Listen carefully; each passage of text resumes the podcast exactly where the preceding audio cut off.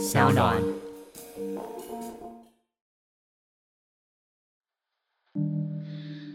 欢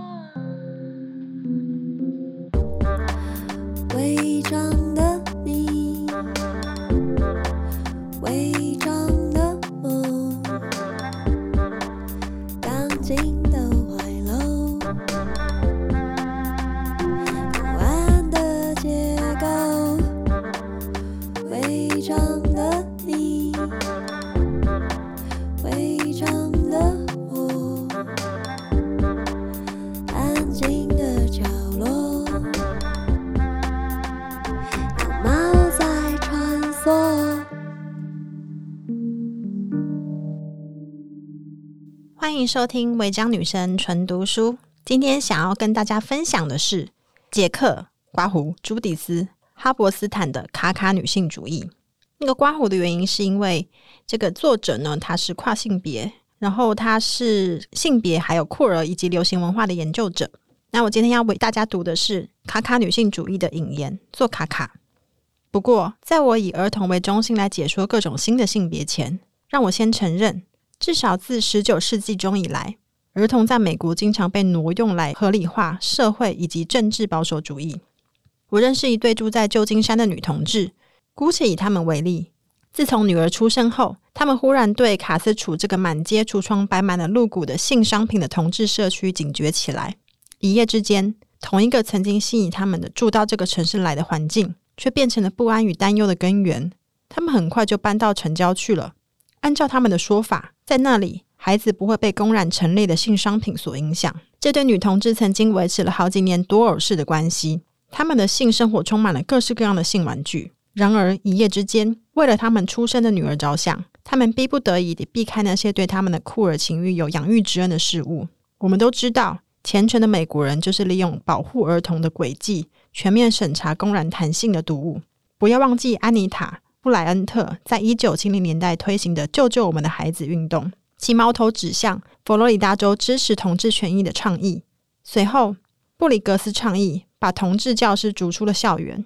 如今，加利福尼亚州通过了决议，学校必须教授同志历史。我们可以告诉自己，我们已经远离了这些家长式的对抗措施。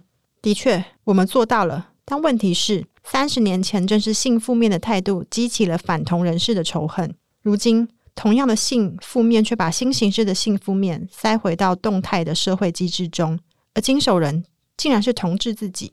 当前的青少年的性教育是建立在真的要做了可能会发生在他们身上的坏东西——怀孕、性病上的。可是许多儿童要比父母所想象来的狡猾和精明。这一代的儿童就是如此，他们生于离婚、酷儿父母和经济崩溃的年代，他们很可能会认可。并拥抱在某社会环境下永久的被改变了意义的性别与性性向的新模式。让我再举个儿童面对新事物时发挥了创作力的例子吧。某天，我伴侣的儿子使我吃了一惊，我被他杀了个措手不及。许多次对话都是这样展开的。他会先问我：“杰克，我可以问你一个问题吗？”他第一次这样问时，我肯定接下来他要提出的是个重大的人生问题，又或者是关于酷我的问题吗？是关于性的问题吗？是什么棘手和难以解答的问题吗？可是头几次他用这个问题当开场白时，随后的话题都被转移到乌龟身上去了。乌龟是当时他最热衷的话题，现在则被章鱼取代了。杰克，我可以问你一个问题吗？这种对话通常是这样展开的。当然可以，你问吧。嗯，你猜乌龟的寿命有多长呢？就是这样。所以。那天我也会预期被问及另一个乌龟的问题，并在脑海里搜寻关于乌龟的事实来。事实上，为了不被他的问题杀个措手不及，我读了不少关于乌龟的资料。乌龟已经在地球上生活了两亿年之久。乌龟不能离开它们的壳。乌龟有时候跑得比人快。嘿，知道这点还蛮有用的。乌龟捅的吐舌，这点就不那么有用了。乌龟很会爬行，谁不知道呢？形容一群乌龟的量词是捆。哎，应该毫无破绽了吧？你问吧，你喜欢问我什么都行。我漫不经心的答道。他也真的问了：“你有阴茎吗？还是当我还愣在前半部的问题时，他一本正经的继续问，并尝试想出阴茎在女性身上的对应物。呃，还是你有没有？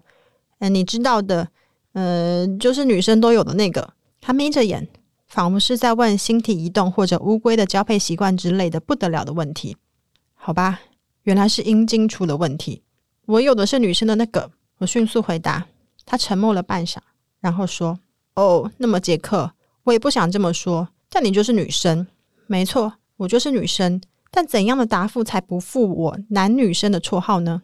不用我多花时间去想，小女孩就插嘴了。她意识到她老哥碰触到了她对某事物的认知极限。她当然有女生女生的那个啊，她是女生。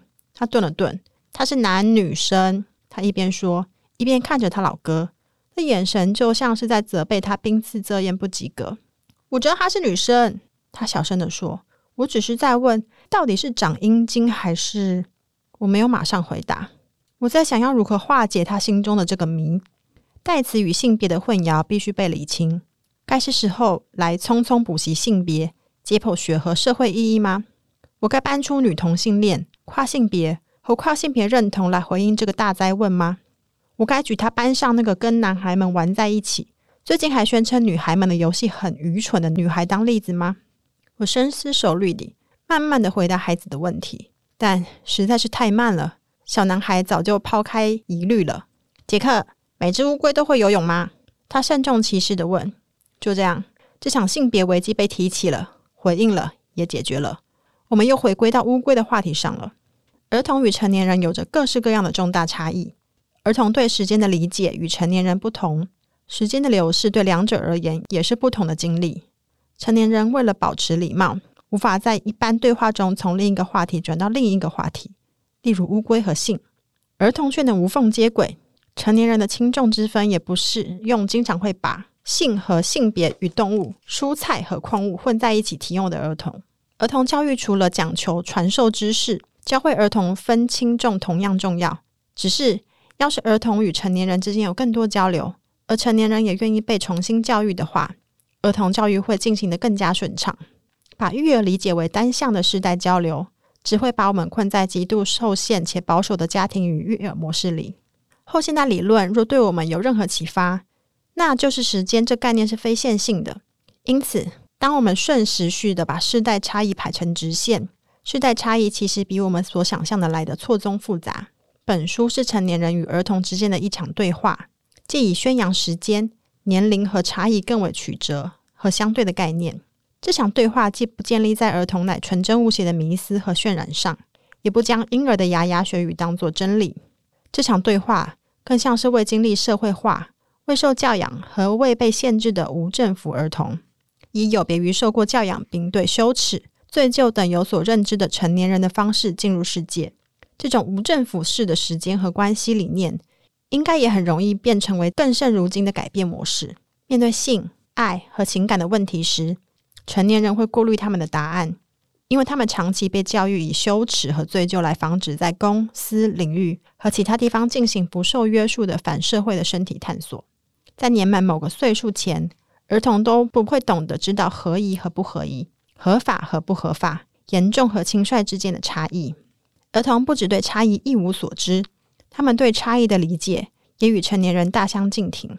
成年人认为不合时宜的事，张口咀嚼、放屁。在公众场所抚摸自己的私处，在公众场所抚摸别人的私处，指出别人有口臭，对儿童而言未必不合宜。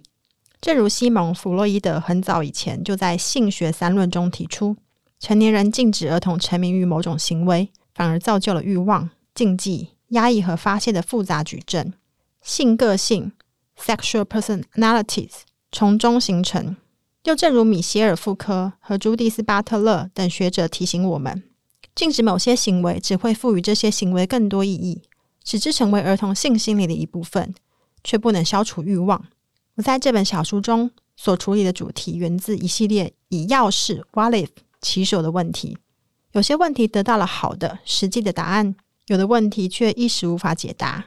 所以，要是我们放弃儿童教育，而让我们成年人重新接受教育呢？假如一个孩子，看起来像男孩，走起路来像男孩，说起话来也像男孩，就等于他是男孩。那么，也许以此模式判定性别，并不比别的模式差。又假如语言是儿童的游乐场，在这个游乐场中，意义依情况而定，意义是虚幻的、动态的、暂时的，并持续转移，以赶上在未成型的意识中流动的数据。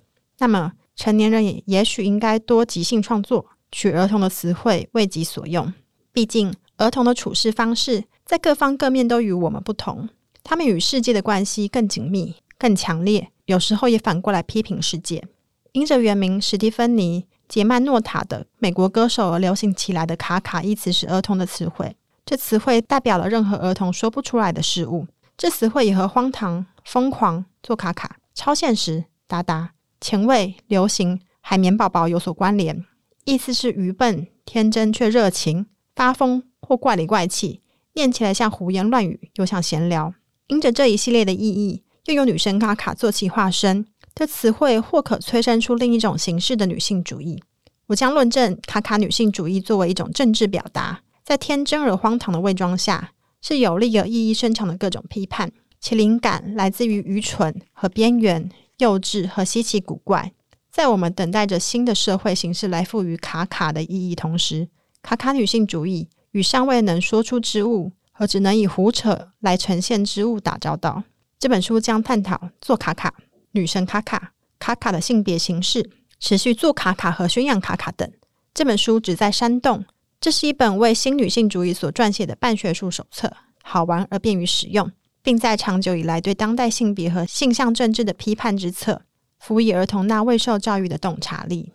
以上就是违章女生纯读书。那这一集呢，为大家读的是杰克哈伯斯坦的《卡卡女性主义》，它是香港的首名出版社出版。那如果大家对于这本书，还有对于卡卡女性主义到底是什么呢？卡在哪里呢？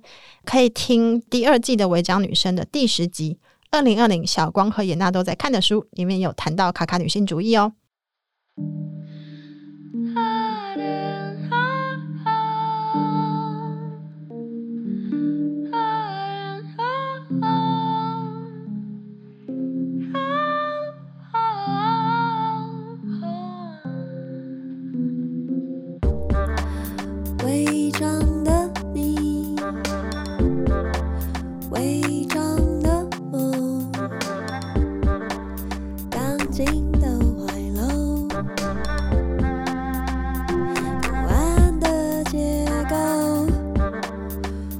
一张